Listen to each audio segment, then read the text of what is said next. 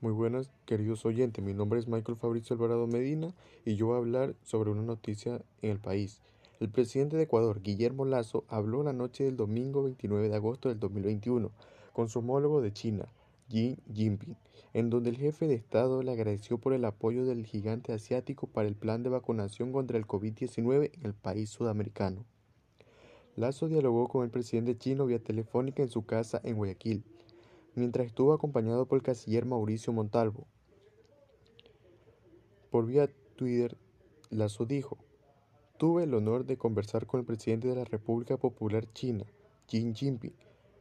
Fue una llamada fructífera y constructiva. Seguiremos cooperando en vacunación, potenciaremos nuestra relación comercial y fortaleceremos la coordinación bilateral, dijo Lazo en su cuenta.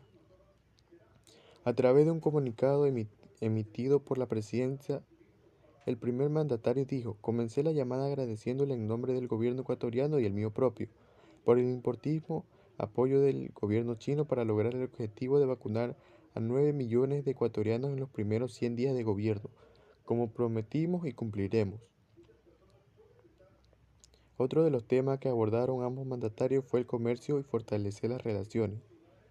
En ese sentido, el presidente dijo que Xi Jinping nos ha planteado la firma de un tratado de libre comercio con China para potenciar y, diversificar nuestra relación comercial y así generar más empleo y desarrollar en nuestro país.